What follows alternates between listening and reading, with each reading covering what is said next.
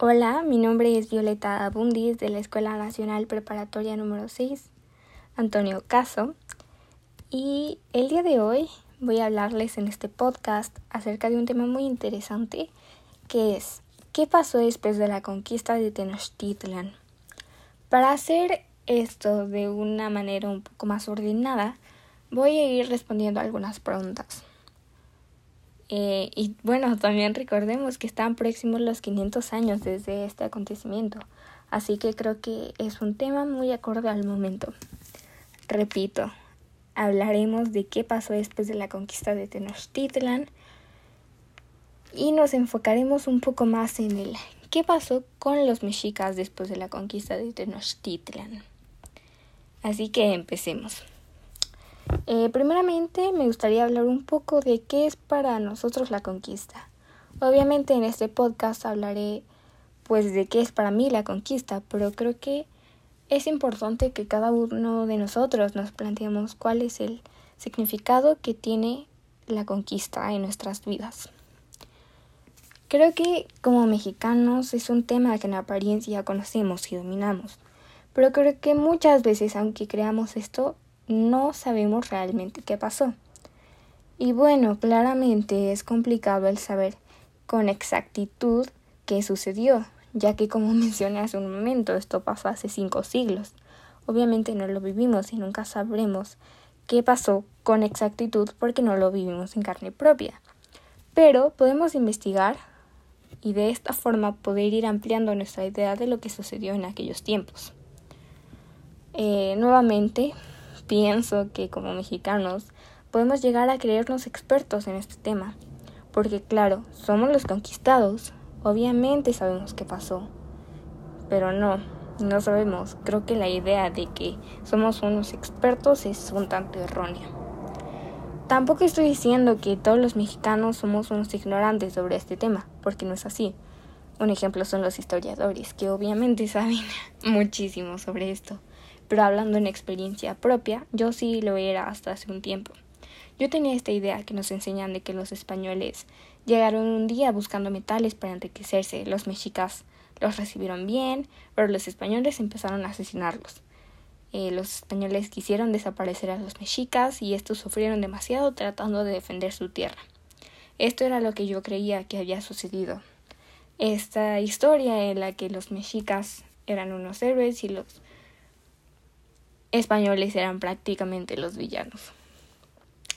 Eh, bueno, lo cierto es que tampoco está totalmente errónea esta idea, pero sí creo que la conquista es algo muchísimo más complejo que esto. Em, gracias a algunas tareas, a algunos profesores y a mi propia investigación, fue que mi concepto de lo que fue la conquista ahora es diferente.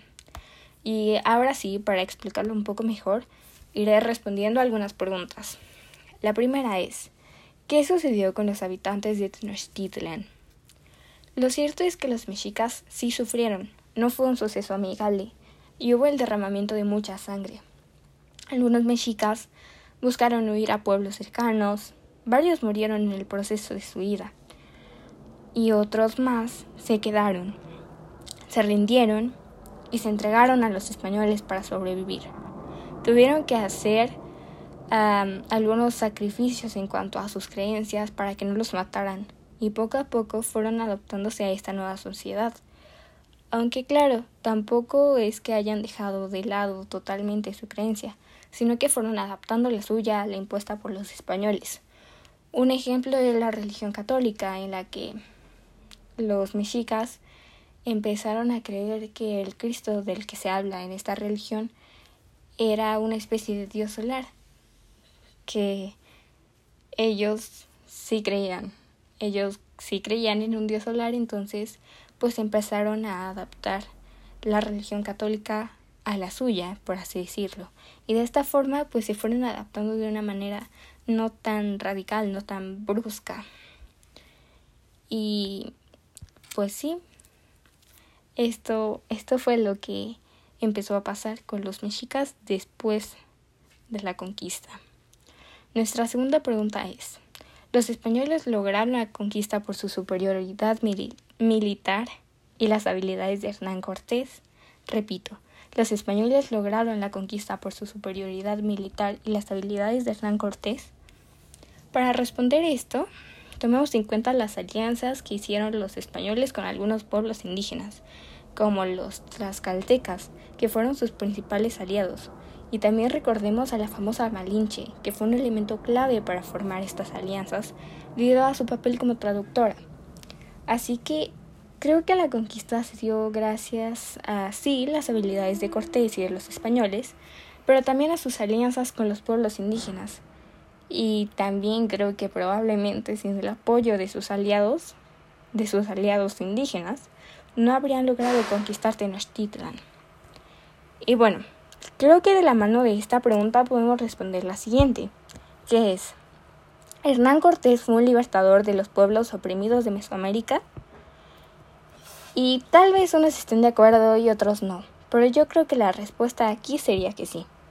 Sus aliados se unieron a él o a ellos, a los españoles, debido a que los mexicas los reprimían. Ellos también buscaban derrocar a la población mexica, y cuando llega Cortés con su ejército de alguna manera, les ofrece a estos pueblos que están siendo oprimidos, pues esta libertad que tanto buscaban. Esta parte creo que es una de las cosas que omiten cuando nos enseñan o nos cuentan la historia de la conquista, y la verdad es que a mí me sorprendió mucho en un inicio, pero creo que esto es una muestra de que el imperio mexica no era tan inocente como nos lo pintaban. Ahora pasemos a la siguiente pregunta. ¿Qué es? ¿Se puede hablar de un fin de los indígenas o de un nuevo comienzo? ¿Y qué repercusiones tuvo en épocas posteriores hasta la actualidad? Creo que es un nuevo comienzo, en el cual, como mencioné antes, los indígenas se adaptaron para poder sobrevivir a cambios tanto tecnológicos, políticos, como la nueva forma de gobernar que tuvieron los españoles, eh, cambios demográficos y biológicos, como la introducción de una nueva flora y una nueva fauna. Gracias a la increíble capacidad de adaptación que tuvieron los indígenas, pudieron sobrevivir y preservar su cultura hasta nuestros días. Finalmente, pasemos a la última pregunta. ¿Por qué la conquista de los pueblos mesoamericanos es presente y no pasado?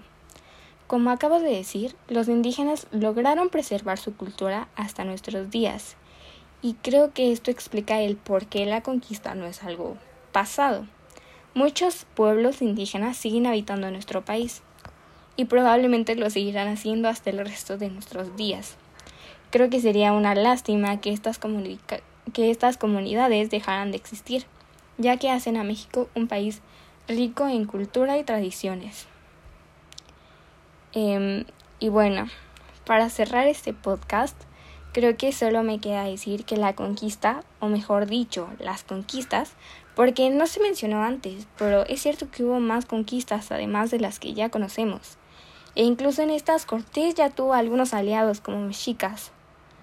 Eh, pero bueno, retomando el punto, creo que este hecho marcó un gran, un gran cambio en nuestro país. Actualmente tenemos una mezcla de culturas que hace a nuestro país único. Y bueno, también creo, como dije al principio, que como mexicanos probablemente nos hace falta informarnos un poco más acerca de lo que verdaderamente pasó. Tenemos una idea un tanto general, pero creo que algunos hechos, algunas particularidades podrían ayudarnos a cambiar el punto de vista que tenemos de esto a cambiar esta parte de que los mexicas eran unos santos, por así decirlo, y que los españoles solo llegaron y, pues ya los mataron, porque esto no sucedió.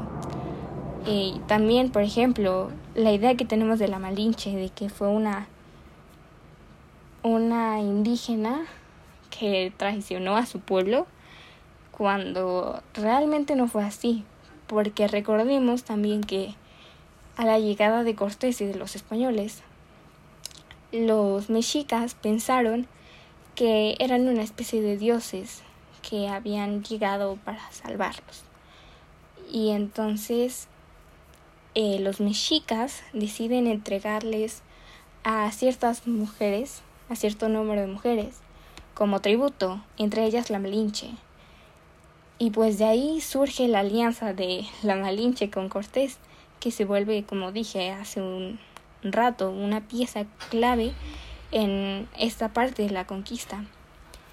Pero creo que estas cosas, estas particularidades, eh, pueden ayudar a cambiar nuestro punto de vista y a ampliarlo. Entonces, yo espero que este podcast haya sido de su agrado y espero haber causado más interés en cuanto a lo que realmente sucedió en la conquista. Eh, espero que quieran investigar un poco más de qué sucedió realmente. Y pues fue un placer hablar con ustedes. Hasta luego.